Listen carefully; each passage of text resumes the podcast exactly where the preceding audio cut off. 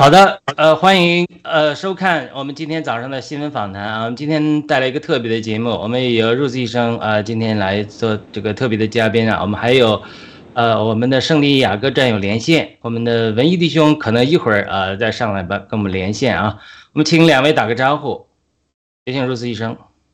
啊，雅鲁好，雅哥好，还有我们的文艺战友好，还有我们导播好。啊，先祝大家这个马上要来的新新年快乐，新春快乐！非常高兴。好的，节目。好的，雅各姊妹，谢谢。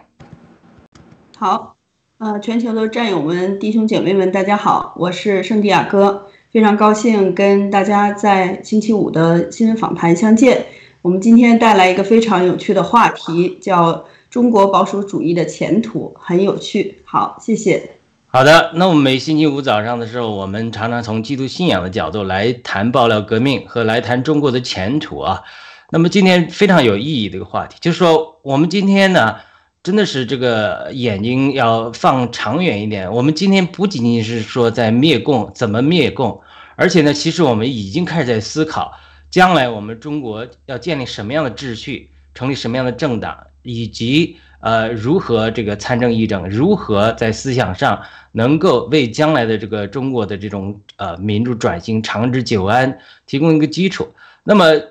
呃，我们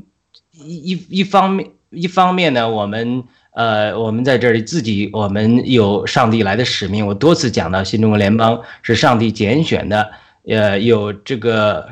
呃有这样的有各样的各样的呃这样的使命。来，这个完成中国的民主转型，上帝给我明确的启示啊，这个民主转型会给呃福音这个提供这个呃平台和基础，福音传扬会改变人心，助力于民众运动的最后成功。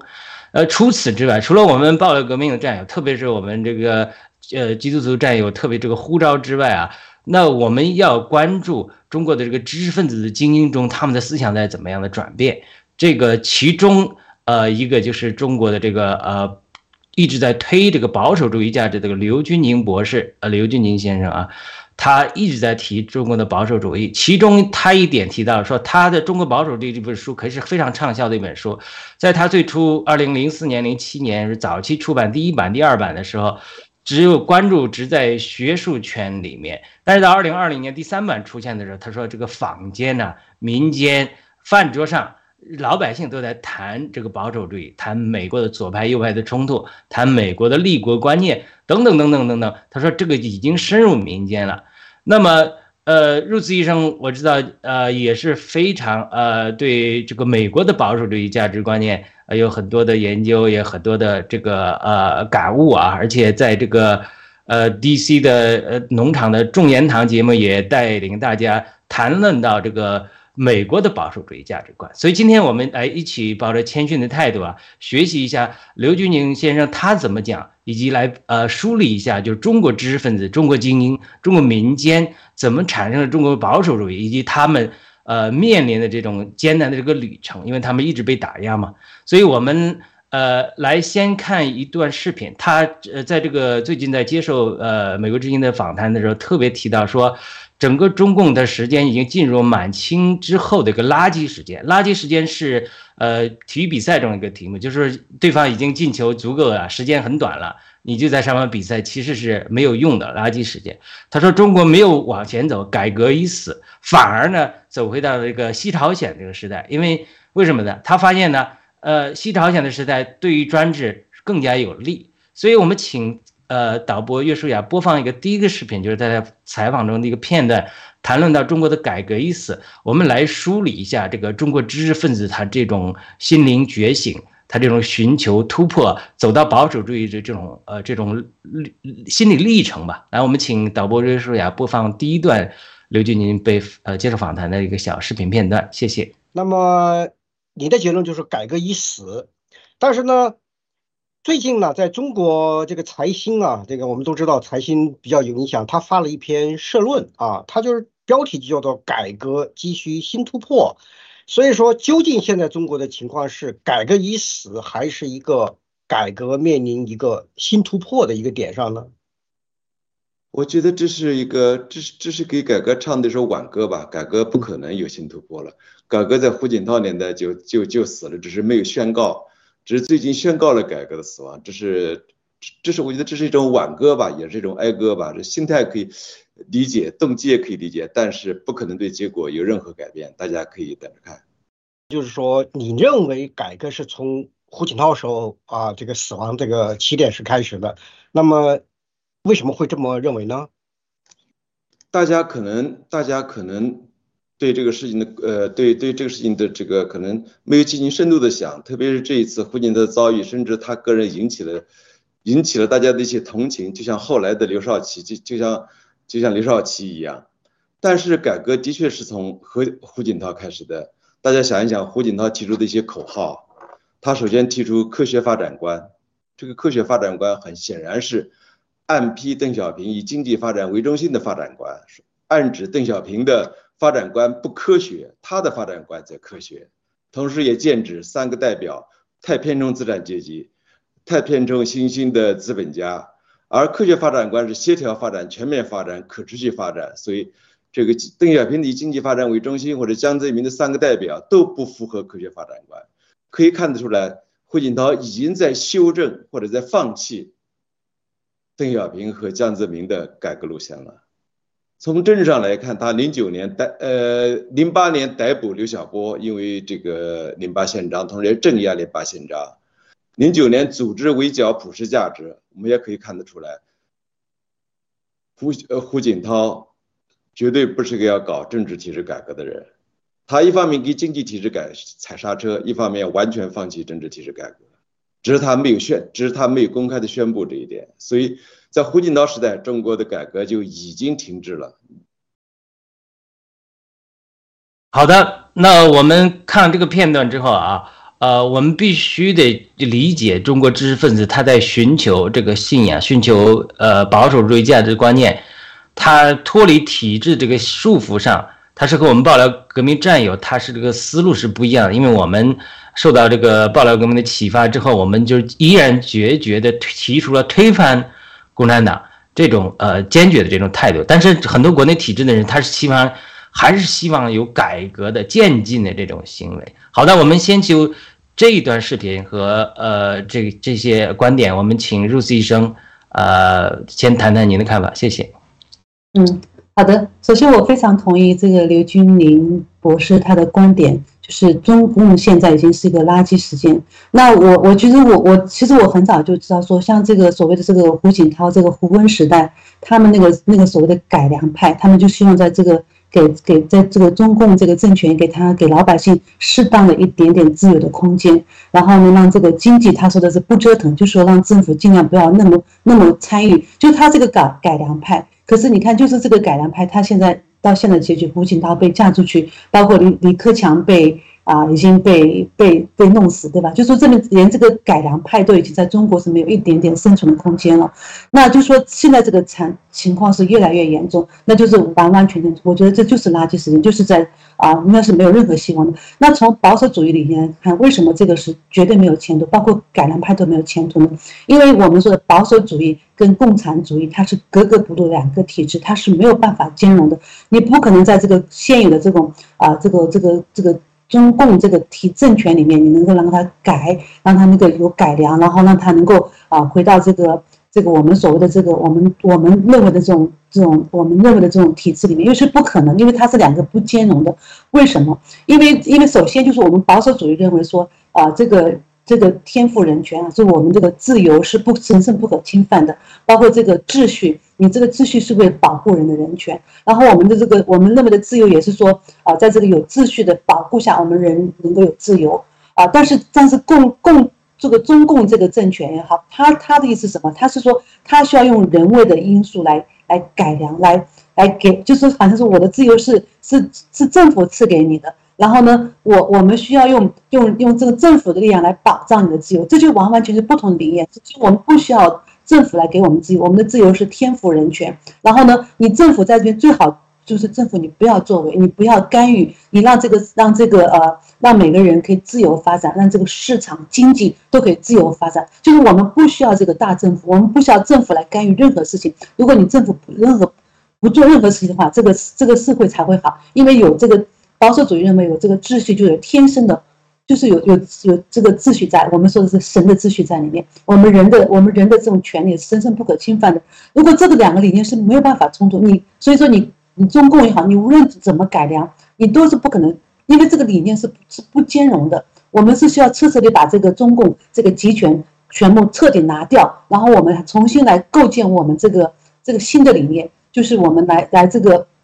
尊重尊重每个人的独立的自由自主的人权，这个尊尊重这个这个内在的规律，这个这个所有的一切都是有规律，我们不需要这个政府来这样子这个来来来干预我们。所以说，我我觉得说，只有我们在在新中国联邦我们这个正道主义框架下面，我们我们才会将来像我们七哥说，我们将来要迎来这个。无皇有主的时代，就是说什么？我们在这个时候，我们不需要这样的啊，这样的大政府，我们不需要这种政府，只是在有限的范围里面维护这个社会的一个呃一个社会的呃正常运行。就是说，你保护基本的安社会的安治安安全，能够保证监督这个啊这个法治能够能够呃能够在独立的情况下能够实施，而不是说啊像现在这个中共这个政权一党专制。啊，控制所有的一切，所以这是没有办法改良的。所以，我我觉得像胡锦，所以胡锦涛那个他这个就是非常同意他说的话，就是根本就没有任何希望的。无论他们做任何的改良，都是没有任任何有作用的。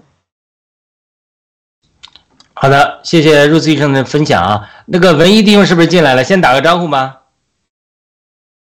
进来了，进来了，各位弟兄姐妹，大家好。我你们先发言，我听着。好的，那好的，呃，那我们请呃圣地亚哥也谈谈您的看法，谢谢。嗯，好，谢谢主持人雅鲁弟兄。那这一段的视频呢，呃，包括了很多的内容，观点也是非常清晰的。嗯，他点出了一个结论，就是在中共这个体制底下，这个改革已死。其实，在中共这个体体制里边，无论你寻求任何种一任何一种形式的改革。都是毫无意义的，就是你在一个错的体制里，你想做什么都是徒劳的。那么，入西医生呢，也把这个就是中共这个体制，这个独裁的体制和中国的这个保守派来点出他们的这个本质上的不同了。那我从这一段的视频呢，想跟大家从另外一个角度来分享这件事情，因为这一段的视频里边呢，他提到了这个财新的名字，那借着这个郭文贵先生。这几年给我们爆料革命战友的就是这个内部的情报。那我们了解到说，这个财新，我们来看一个媒体，我们要看它的媒体源，就是这个财新，它它的主人是谁？它的主人叫胡舒立。那胡舒立呢，其实就是王岐山的人，是王岐山喉舌媒体。所以说他他在这边就就在这个时刻，胡锦涛被架走了之后，然后他用他的这个财新的这个杂志来喊出说。中国急需改革，改革面临新突破，它不是一个偶然的事件。而要讲这个事情呢，我们大家要要很快的闪回到，呃，郭文贵先生爆料说，他们十八大的时候有一个南普陀计划，那就是把这个习近平呢，把他当成一个大丫鬟，把他推到前台来说服他，让他放病毒，然后让他实行这个这个害人的这个疫苗，全球给给民众打疫苗，然后呢。就让他在这个作死的路上呢不断的跑，最后呢，就是让这个中共这个体制就是在习近平的手上走到尽头，然后他们想要，这是他们的计划，这也可以讲就是全球共产主义的一个计划，他们想借着习近平的刀，然后呢干掉这个中共的这个已经就像刚才入戏医生和姚友弟兄讲的这个中共的垃圾时间，然后他们想。把自己打扮成一个这个改呃改良派，然后叫改革派也好，把整个这个体制呢给它换掉，然后他们又换一个壳来来来把自己打扮成这个民主的斗士啊，变成一个一个另外一种政治体制。但是其实从这个本质上，他们还是要继续奴役中国人的。所以这是我我我想要指出的，这是这个财新做这篇报道的他的初衷吧。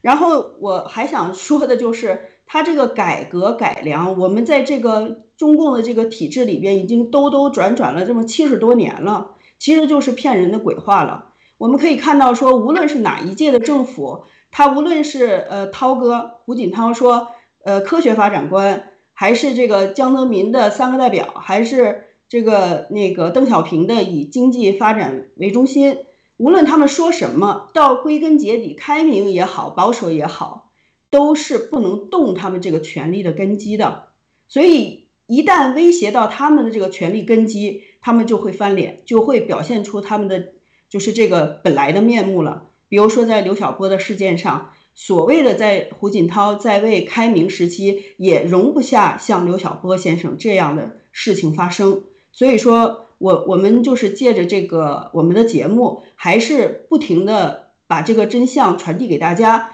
大家再不要在这个中共的体制里边做任何的梦，对他们有任何的幻想，都是会跟着共产党或者幻想共产党有一丁点儿的美好，都会走进火葬场。这是我的分享，谢谢。嗯。好的，雅哥非常精彩的分享啊！我们请文艺弟兄来呃谈谈您的感受，谢谢。今天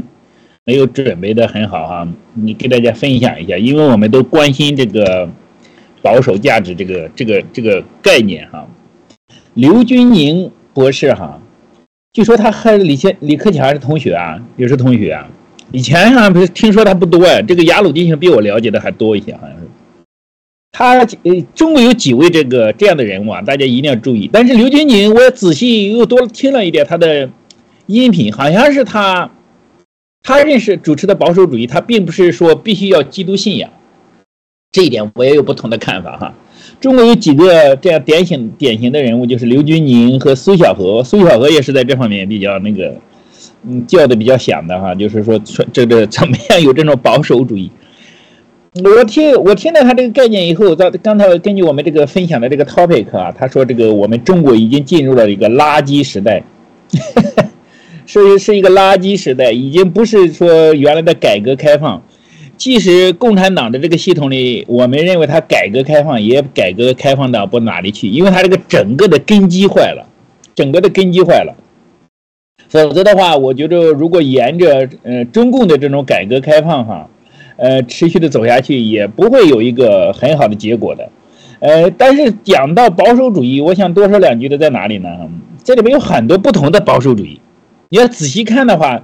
呃，还有一些没有信仰根基的保守主义，他们不不呃和我们这新中国联邦的要求的不一样哈。那我们说一定要有信仰，你才能有这个价值体系，再有这个西方的这种政体体系，因为这条路也是走不通的。如果没有一个不强调。有一个信仰的根基，老百姓就是纯粹是让我们自己，呃，让老百姓自己，让这个平民，这就是美国现在的这样哈。你没有信仰了以后，再给他们再保守，呃，再给他们一个系统也玩不转，它不能运行，它没有运行，因为这美国的这个政体最世界上最好的政体就是美国的这个政体，就美国的这个政体如果没有信仰，也是玩不转的，也是不能运行的，因为人心坏了。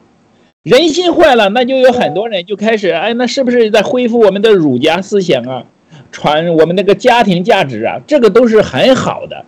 是不？呃，是呃，就是比没有信仰要好。但是我们说的，即使是你恢复中国的这一套传统的价值观念为中心哈，也是很难运行。就是在这个幕后的时代，在整个的一个发展到目前的这个阶段。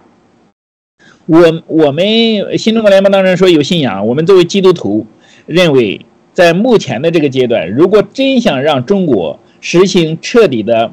改革，改革 还是保守主义的改革的话，就是要有基督信仰。基督信仰不强壮的话，嗯，政体也是不能至终解决问题，也会很乱，因为它没有一个真正的传统价值做根基的话，这个系统就会大乱。但刘军宁好像是他的一部分，他也他一部分他强调耶和华神，好像是他对这个这神的这个律法旧约律法比较推崇。但是但等的基督信仰，我们不一定有基督信仰。他好像也说过这样的话。我在家。好的，呃，这个对于呃刘俊宁先生，他是不是已经接受耶稣基督受洗成为基督徒？这个因为我们不了解嘛，是吧？但是早上入子医生猜测说，他感觉他是个基督徒得救的人，所以呃，一会儿我们再谈这个话题。那我们看看呃下一个呃 PPT 啊，这个其实我在国内二十几年前大学读书的时候，那是崇拜这个北大学者啊，我就有同学在那，我找我同学玩的时候，所以也去听过呃刘军宁老师的讲座，那个时候他已经就很二十几年前都很有名了。但是呃，像呀，好的，就是关于刘金玲，其实我听过他一些，呃，我甚至读过他的书啊。就是他，其实我刚刚刚刚那个文艺弟兄讲的这个保守主义，他说的非常对。其实保守主义是很多很多保守主义的，我们这里讲的。这个英美的保守主义，就是这个以基督教文明、这个为基基督教信仰为主的保守主义，我们称的这个英美保守主义。那像中共，那其实保守主义它其实是 conservative，它就是一个比较，它就就是它与什么相对？与这个激进派呃这个这个就激进改良派那些是相对的保守主义。那保守主义就就它只是一个，就是一个。它它应该不是个信仰，高保守主义跟信仰是有，所以你可以有不同信仰下都有保守主义。那我们说基督教信仰它是个英美保守主义，对吧？那它这个那就是你保守什么？你就是我们要你要看它的保守主义核心是什么东西。像这个我们说英美保守主义，它的核心就是它它真正的核心，它的内核就是说它是它相信这个世界一切的真正的核心是是保守这个坚守上帝这个信仰。就是相信上帝这个信，这是真正的核心的核心。那就在这一切之上，我们一切的我们的这种啊，我们的世界观，我们这个政治、经济、文化、教育，一切都是以此为基础。我们要保守这一个东西。那就是说，这个保，那是之后我们跟激进派是，我们是反，我们说这个东西很久不变，它是不会变，所以它是保守。但保守派也不代表说是守旧的啊，是这种就说是啊顽固不化的。因为说，因为我们在这个这个核心上面，我们会有很多跟跟着这个时代会有不同的变化，但是这。万变不离其宗，就是我们是坚守这个这个信仰，坚守上帝为为核心，然后在这个基础上面才会有其他的这个这些呃跟着时代变化。所以，所以我们大家有个概念，就是我们中，所以说中国人说啊保守主义是不是说？像像中国说现在搞国学要回回到儒家，他们其实也是说他们想要要走到一个保守主义里面去。但是文一说弟兄说的很对，你保守什么东西很重要。如果你重新再保守中国的儒家儒学的话，那中国可能会重新走到一个，又会重新走到一个兜兜转，又回到原来原路。儒家带来什么？带来是中国的这种犬儒文化，是中重新会将来可能会再会借尸还魂，中国重新会走到这种被专制、被被奴役的一个地步。我觉得，所以我们。我们一定要要明白这个英美的保守主义它的核心价值是什么东西，这个是非常重要的。好的，那我们请导播约书亚弟兄给我们播放一下下面的 PPT 啊，我们看看他这个刘俊宁老师的思想这个路程。我相信，就他无论他个人的信仰如何，是不是基督徒，但是他在学术圈里他描绘的时候，他是另外一个领域，因为他是面对的学术圈啊，他作为一个学术的这个讨论。我们看看他这个在这个访谈中，他呃提到这个呃第一个是呃第在下面一个 PPT 啊，他讲的第一个。提出说，今中国百年来一直有思想的问题，才会进入今日的困境。只有选择建立在圣经思想基础上的美国模式，才能可能为中国找到呃一条新的出路。这是呃黄色的部分，我念了。再再下一个 PPT。那么他这里讲的是刘刘军宁博士看来，呃，这个不存在儒教这三种选第三种选择，只有导向自由或专制两种选择。他特别提到美国建国的时候，就是我们旁边的宾州威廉聘。宾恩宾恩佩恩说过一句话，他说你不接受上帝的统治，必然受暴君的奴役。而且他也提到美国不少立国先贤都说过类似的话啊，包括我们知道的亚当斯，他也讲过了，美国的宪法是写在纸上的，你怎么让写在纸上的宪法大家来遵守呢？就是你要有个道德的人，有道德的人是基于是有信仰的人。当然，他当时的所谓的信仰是因为那个时候以基督教为主体嘛，所以他提出了就圣经里的法老秩序，不光圣经。呃，不光法老，整个希特勒、呃墨墨索里尼、呃这个斯大林、毛泽东，他整个都是这个暴君的法老体系。那么另外一个就是亚威耶和华所代表的这个两种对立的人类这个政治秩序，而美国的独立宣言是政治理念是建立在圣经为启示的这个秩序、政治秩序原理之上，他是应该选择的好的思想。他也提到，呃。中国知识界经常批评的母迷信，他反驳说，批评他的人错把呃信仰当迷信。所以他这里提到，为什么他用亚威这个词呢？亚威本身是希伯来文讲的耶和华的词，呃，这个好像希希腊文还是哪？我呃没讲清，呃忘不记得了，可能是希腊文。但是耶和华是翻成英文的时候，他他是呃把这个音加上来了。但是他说之所以用亚威。呃，是因为耶和华这个在呃国内是一个呃敏感词，所以常常用雅威这个词。我们再看下一个 PPT，这里他他提到这个保守主义就是保守自由的主义，呃，这是从圣经思想提升人类的一种政治秩序。他承认目前保守主义力量非常微弱。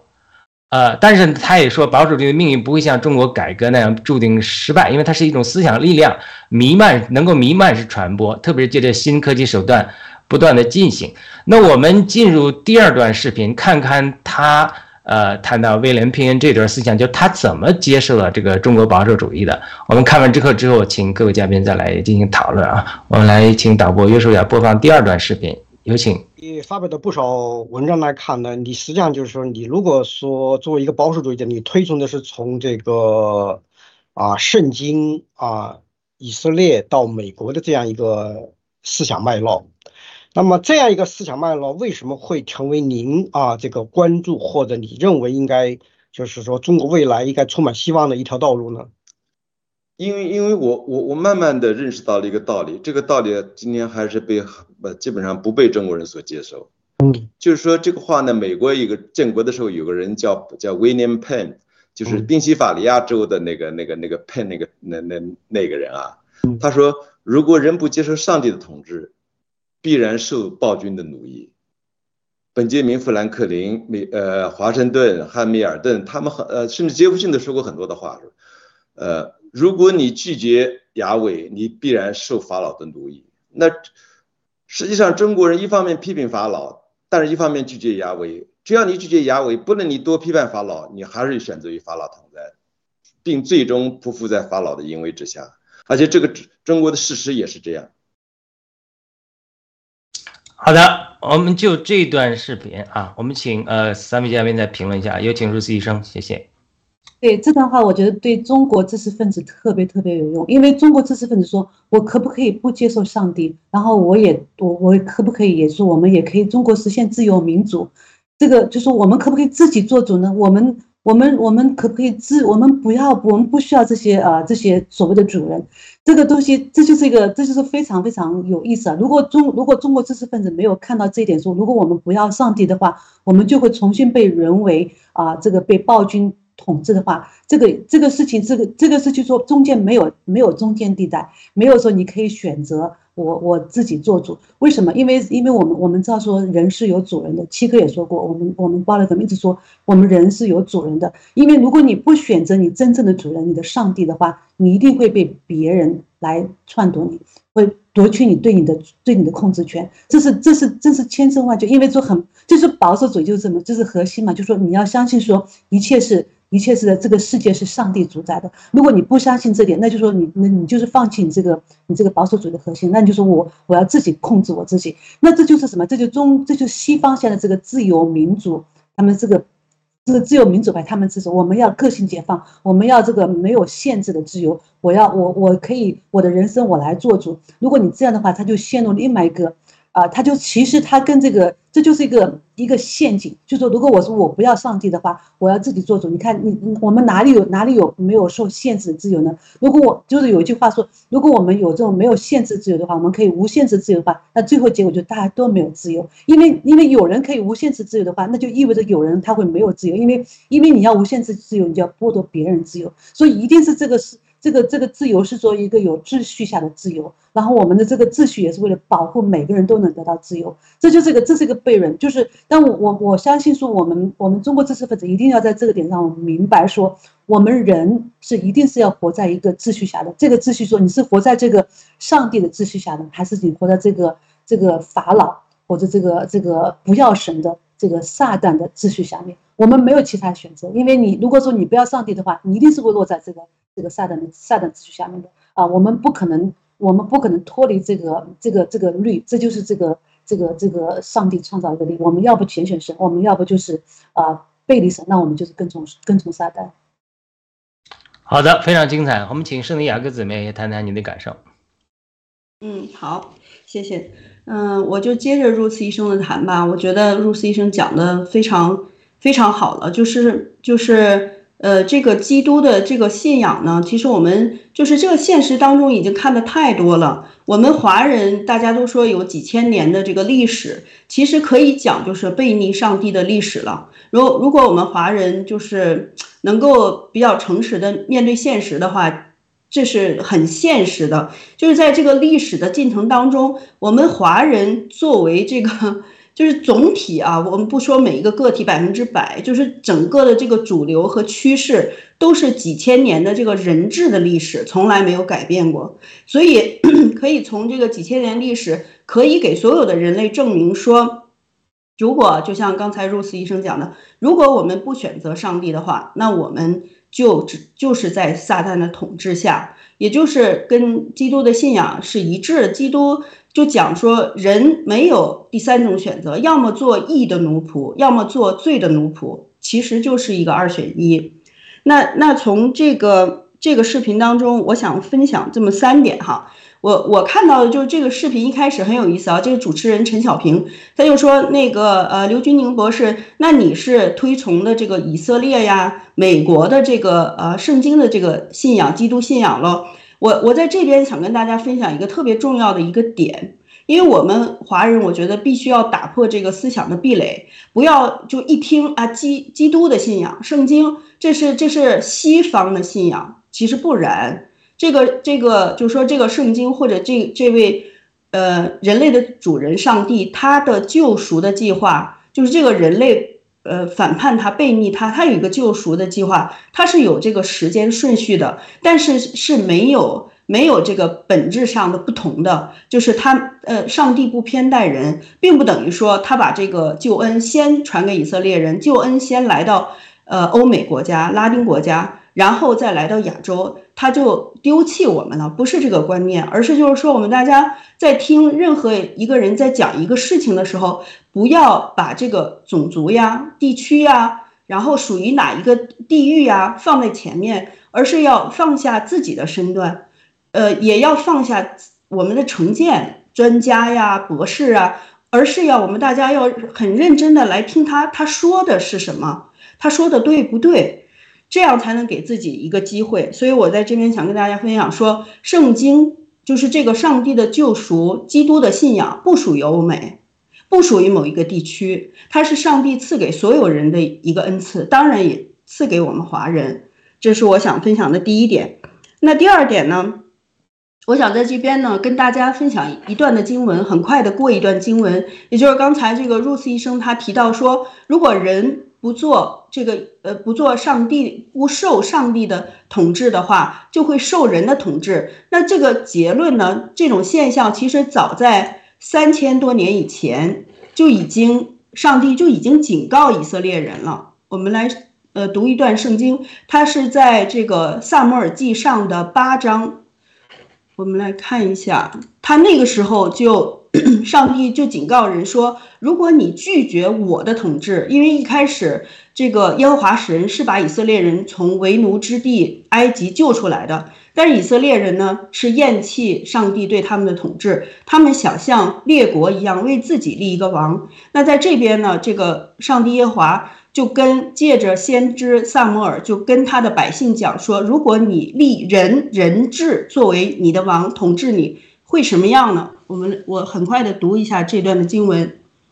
萨摩尔记上》八章的十到二十节，以色列的长老都都聚集来到拉玛见萨摩尔，对他说：“你年纪老迈，你儿子不行你的道，现在求你为我们立一个王治理我们，像列国一样。”萨摩尔不喜悦他们说立一个王治理我们，他就祷告耶和华。耶和华对萨摩尔说：“百姓向你说的一切话，你只管依从，因为他们不是厌弃你，乃是厌弃我，不要我做他们的王。自从我领他们出埃及到如今，他们常常离弃我，侍奉别神。现在他们向你所行的，是他们素来所行的。故此，你要依从他们的话，只是当警戒他们，告诉他们将来那王怎样管辖他们。”萨摩尔将耶和华的话都传给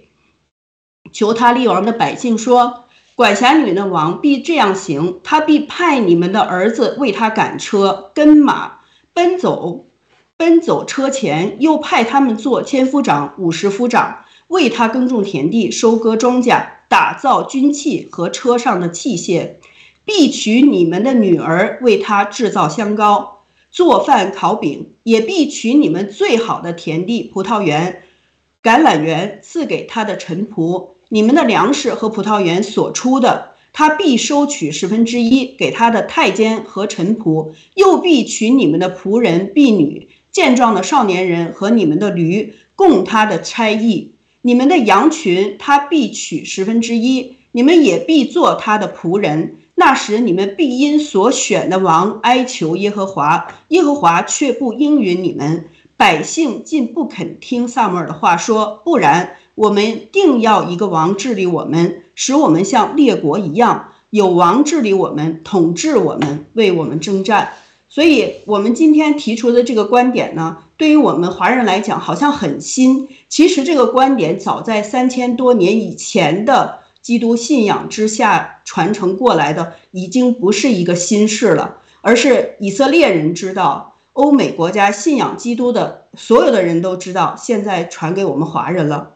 所以说，我们从这边就可以看到，说我们就像我们呃刚才入斯医生讲的，知识分子要民主民主，但是最后谁来主民呢？所以我们还是要回归我们的信仰，要改变人心，选一个上帝，选一个我们真正的主人来治理我们，才可以改变所有的问题，才可以解决所有的问题。我就分享这么多，谢谢。好的，非常精彩的分享啊！这个经文非常的呃适合现在场景啊。那我们请文艺弟兄谈谈你的看法。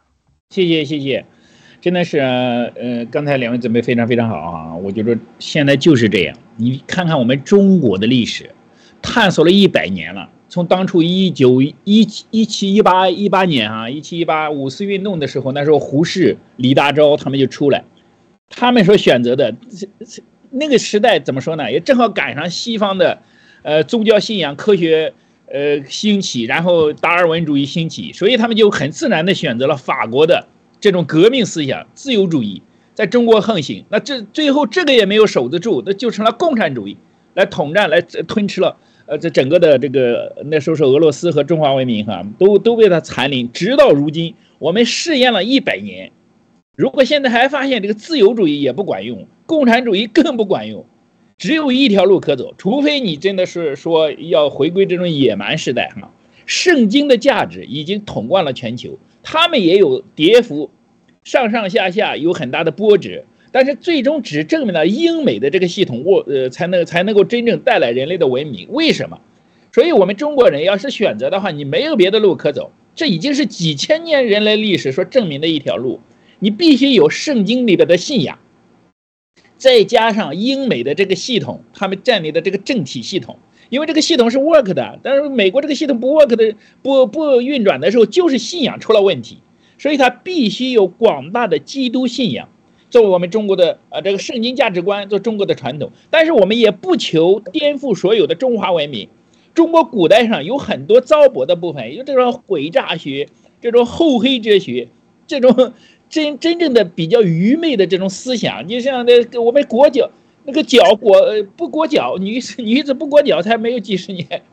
所以说这个很多的这种糟粕的去掉，而真正的那些哲理性的、文献性的可以持守啊，可以持守得住。所以这三点，圣经的价值、美呃英美的系统，然后再加上华夏的这种文明体系，我想着中国人就真正的才能有一个蒙祝福的道路，否则的话，我们再十年、一百年。甚至一千年，也是找不到别的出路，因为这就是人性所决定的。我们中国人之初性本善那条路是走不通的，因为我们都堕落了，人是有罪性的。在有罪性的这个前提之下，就是新中国联邦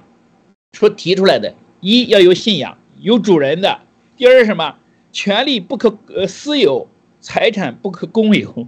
想掌握这几点，我觉得就会有一个很好的系统。我就分享这么多，亚罗弟兄。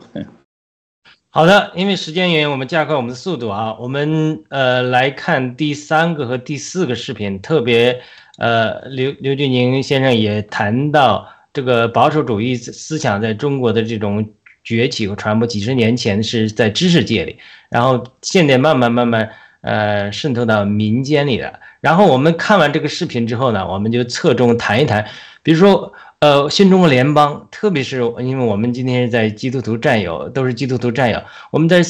就要思考一个问题，就是我们新中国联邦，我们怎么能够，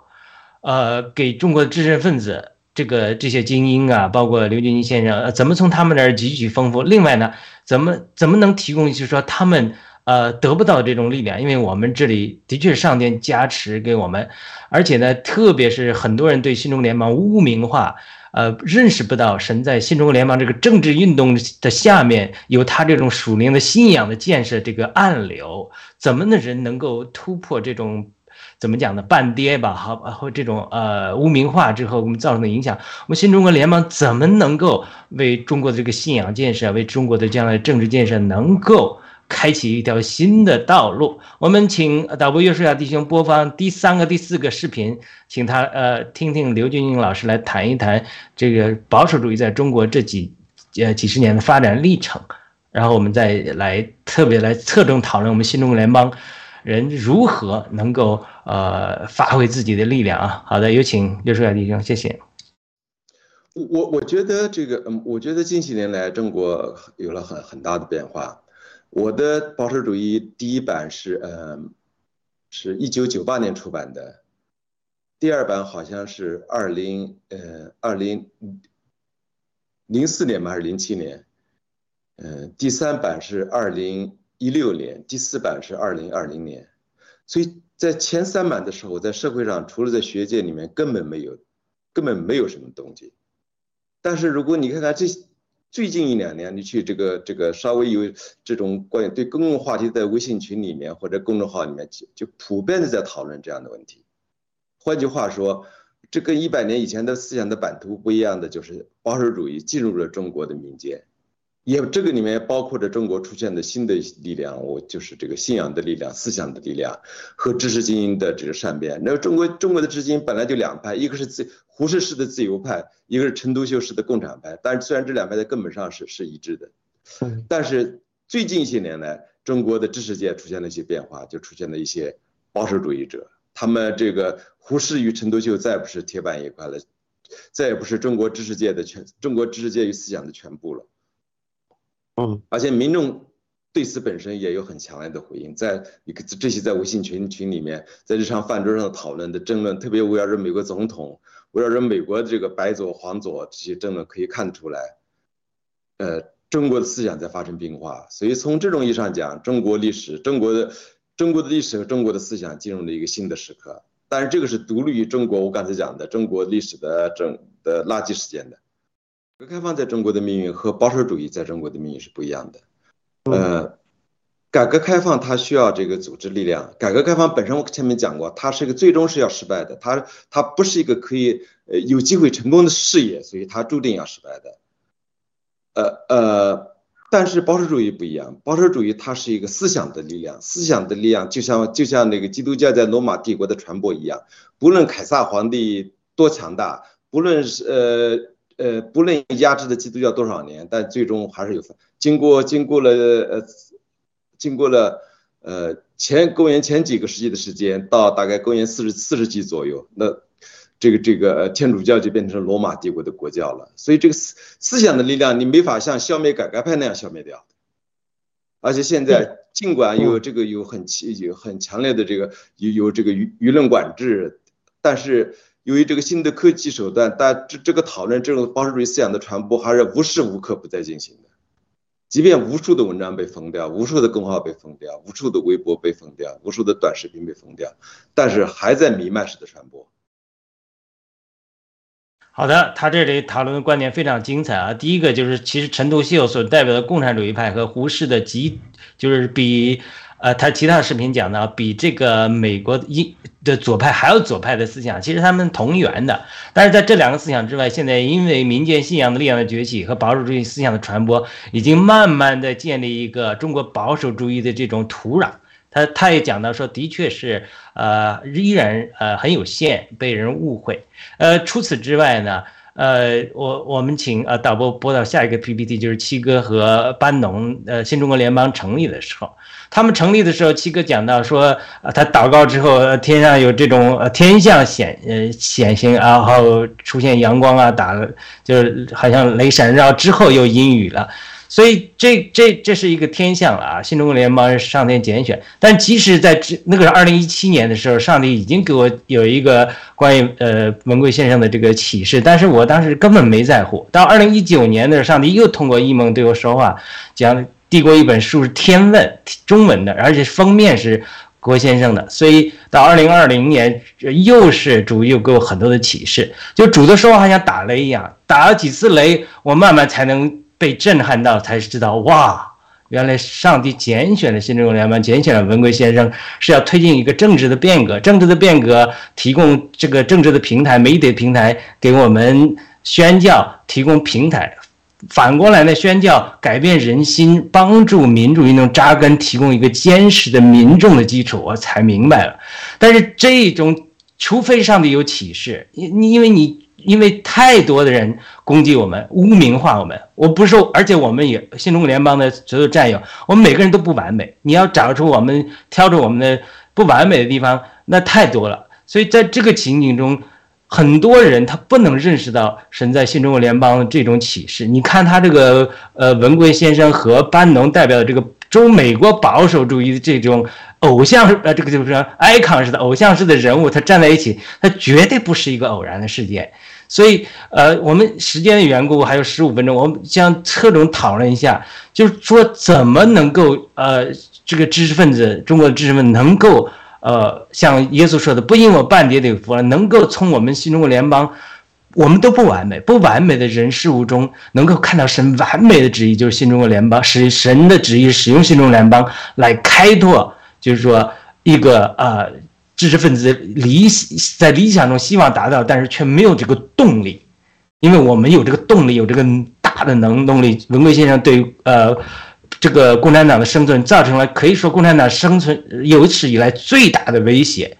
对不对？同样在这个政治运动之下，甚至呼召了我们很多基督徒来参与这个信仰的建设，我们绝对能够对中国的政治前途带来极大的改变。我们真的，我真的希望，一方面我们能从刘军宁老师这样的知识分子中学习的同时，又能够通过我们的这个传播，给他们带来更大的希望啊！好的，我们请 Rose 医生谈谈您的看法。嗯，好的，我觉得这个观点特别特别好。就是我先说我自自己，我是一个基督徒，然后我也是个保守，我是个保守主义者。但是我我加入爆料革命，我在这里面没有没有任何的违和感。为什么？因为因为新中国爆料革命，它这个它这个它不仅仅是一场说我们说以前中共的一就是我们中国历史上一次次这种改朝换代的这种推翻暴政的一个一个政权的这种更迭，绝对不是那么简单。爆料革命它的诞生绝对是有。如果我们用我们说，如果用中印中澳的看的话，你看大的背景，爆料革命的产生是跟整个世界的这个这个现在这种格局是是是是息息相关的，因为整个世界都在向右转，中整个世界潮流都是保守主义的，它重新的这种啊这种开始重新再被啊重新成为一个新的潮流。你看，我们看到说呃像这个呃啊这个委内瑞拉的新总统，这个呃这个叫什么？啊，梅尔对吧？然后你像像这个现在是中美国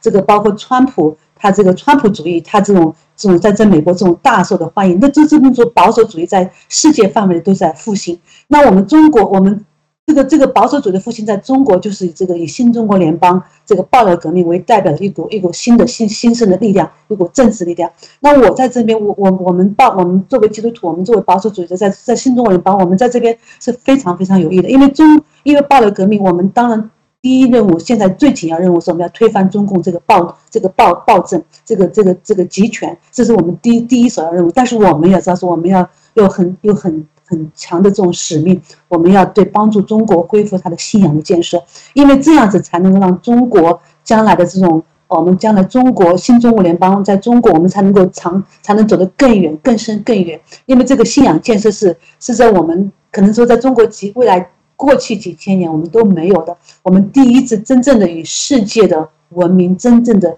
近距离的近距离的接触接轨，然后我们真正的融入，我们只有通过这一次，啊这样子这样一次一个伟大的一个运动，爆料革命这样一个运动，我们才能真正的与世界文明真正的啊这种亲紧密的结合，能够成为世界这个呃文明的一真正的一部分。而且我相信我们中国人，我们这个这个两千多年，我这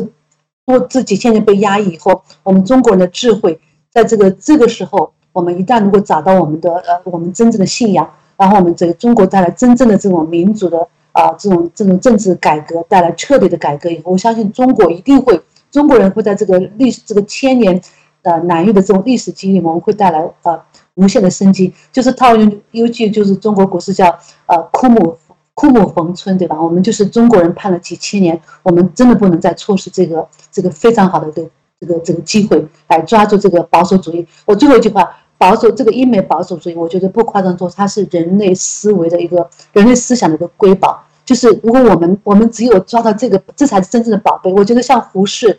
他是很聪明，但是他在他当时学的时候，他是我觉得他应该是读书不认真。他真正他没有他学的是西方一些皮毛，那些自由平等博爱，但是皮毛真正是真正的真正的瑰宝思想瑰宝，应该是这个这个这个英美的啊这个保守主义思想，一定要带回中国去。好的，谢谢入思医生的精彩分享。我们请圣地亚哥姊妹谈谈谈您的看法。嗯，好，谢谢。嗯，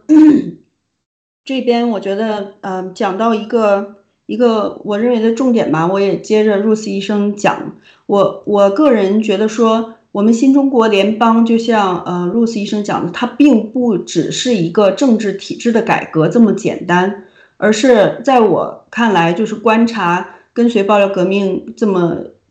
长的时间吧，从二零一七年到现在，爆料革命给大家就是新中国联邦给给所有的华人一次重新选择的机会。我们平时大家都说，因为大家都是爆料革命的战友，我们都说，呃，中国共产党不能代表我们，起码不不能代表我，因为我从来没有没有选过他，我也没有机会。来表达我的观点，所以我离开了那个暴政的地方。那现在同样的，我们新中国联邦也不能自动的代表任何人，除非你表明说，我选择新中国联邦，我反对中国共产党的这种独裁暴政的体制。新中国联邦是给大家一次重新选择的机会，所以在我看来，我我就感觉说，我也我也是，就说信上帝是基督徒，我感觉说我们的这个视角和眼光是和上帝很不同的。尤尤其呢，我也是从中国大陆出来的，我之前没有基督信仰的时候，我的感受是，如果 我我不去做坏事就可以了，我没有付诸行动就可以了。我过好我自己的日子就就好。其实我的那种思想和现在很多的华人的思想是一样的。那上帝的要求并不是这样的，他是他他的标准和他的原则是从来没有改变的。他要他的子民行公义、好怜悯，与他的神同行。也就是说，你自己不主动去做恶事，当然，当你看到恶事在街上行走的时候，你作为一个人，你是有本分的。你必须要阻止这个恶的，无论这个恶是大还是小，哪怕小到说别人要插队，都我们在西方国家都有这种经历，你是很难做这些小恶的，因为整个这个民众会阻止你。所以说，谈到这边，我我认为说，呃，就是嗯，我们华人历史进行到。今天仿佛来到了一个节点，就是人治人所能想到的所有的办法，封建的，然后这种开放的左派的乌托邦式的，所有人能想象的，这所有的途径都试过了，都行不通，全都失败了。那是不是来到这个历历史的节点，就是我们华人肯定这个改革要从学界开始了，民间也开始了，所以大家都在反反省。如果我们所有的路都走不通，是不是我们看上去这个非非而是，就是上帝的这个信仰有很多的点，让人们不用我们人有限的理智很难一下子就接受，是不是这这是一个选择呢？确实是来到这个历史的节点了。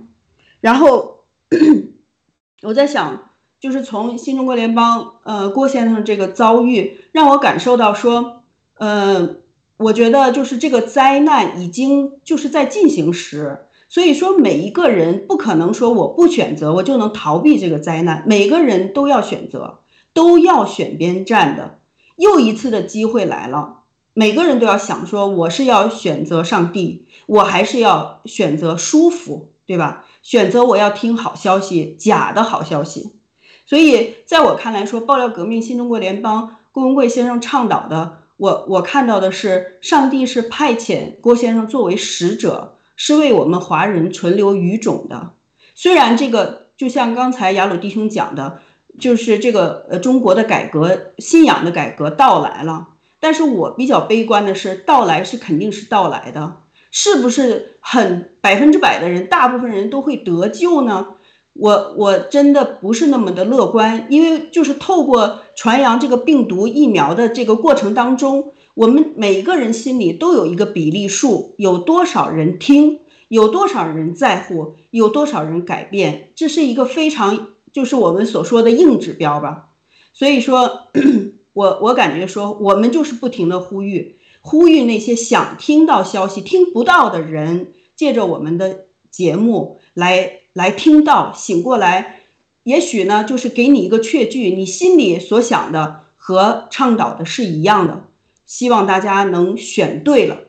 机会来了，这一次一定要选对边儿。好，这是我的分享，谢谢。好的，非常精彩的分享，文艺弟兄，我们时间最最后来给你总结一下啊，一分钟，一分钟很快啊。我觉得我们应我就回答雅鲁弟兄这个问题啊，我们应该做什么哈？其实我们一方面我们被污名化，这个共产党给我们抹黑，这是事实哈。另一方面，我们要吸取经验的是，就是说要学会建立统一战线。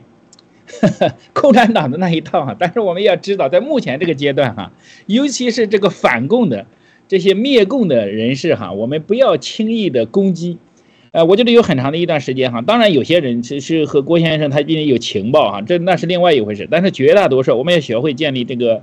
这个灭共的统一战线。即使有一些人对郭先生不理解，我们作为爆料战友，不作为新中国联邦人，要学会给他们解释为什么你们反对郭。呃，砸锅也好，反锅也好，这是对中国是不利的，因为他是最是排头兵嘛，是走在最前面的。为什么呢？你作为一个基督徒，为什么要反对反对郭文贵呢？这是一方面。第二方面就是我们要有实力哈。这一方面我们只能忍耐的等候啊，因为在这这个这个实力这方面，可能真的要郭先生出来以后才能有一个更新的改变啊。第三方面，我们要用教教会觉醒，这是我们能够做的。我们很多的时候，我们教会太不觉醒了，不知道自己在干什么。这一点是使得很很觉得的不知道参与，不知道这个神给你的有这个责任。嗯，第四个方面呢，哎，我这第四就不说了吧。就是现在目前的很多知识分子，他们还是做的，哎呀，我们中国还要再等吗？等不及了，我们再等五十年才能有基督信仰，我们才能是保守派嘛？也不是这样的哈，不是这样的，因为思想的力量是巨大的。基督的信仰是一个启示性的信仰，当神的启示到来的时候，就是像亚鲁说的，这个大复兴一来的时候，像洪水一样。就会把这个整个的这个状况给改变哈，这是神的大能，所以我们要有这个信心，我们要要做自己应该做的。好，我就分享这么多，亚楼谢谢。好的，非常感谢各位嘉宾的分享。二零二零年三月，这上帝也是给我清楚的启示，这个大复兴要来到，而且呢，呃，整个呃这个共产党后面的邪灵要被捆绑，大批体制内人要信主得救，整个会奠定中国的这个改革的基础，而且中国社会实现会大和解。好的，我们存着这样的盼望，我们也存着谦卑的心情，像刘军老师这样来呃学习，也像文艺弟兄讲的，我们真的要学会建立统一战线，呃呃，扩大我们的度量，然后能够团结一切可以团结的力量，我们完成这个伟大的使命，推翻共产党啊，然后带进中国的和平的民主转型，带进中国民族的复兴和信仰的复兴。再次感谢导播约书亚的呃这个帮助，我们感谢战友们的陪伴。感谢入西生，感谢兄弟亚哥姊妹，感谢文艺弟兄。我们今天节目到此结束，我们下周五早上同一时间再见。好，再见，再见，各位弟姐妹，再见，再见。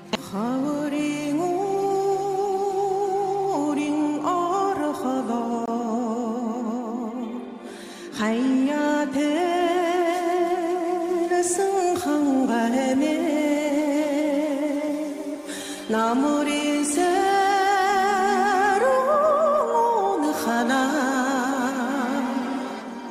not Nara.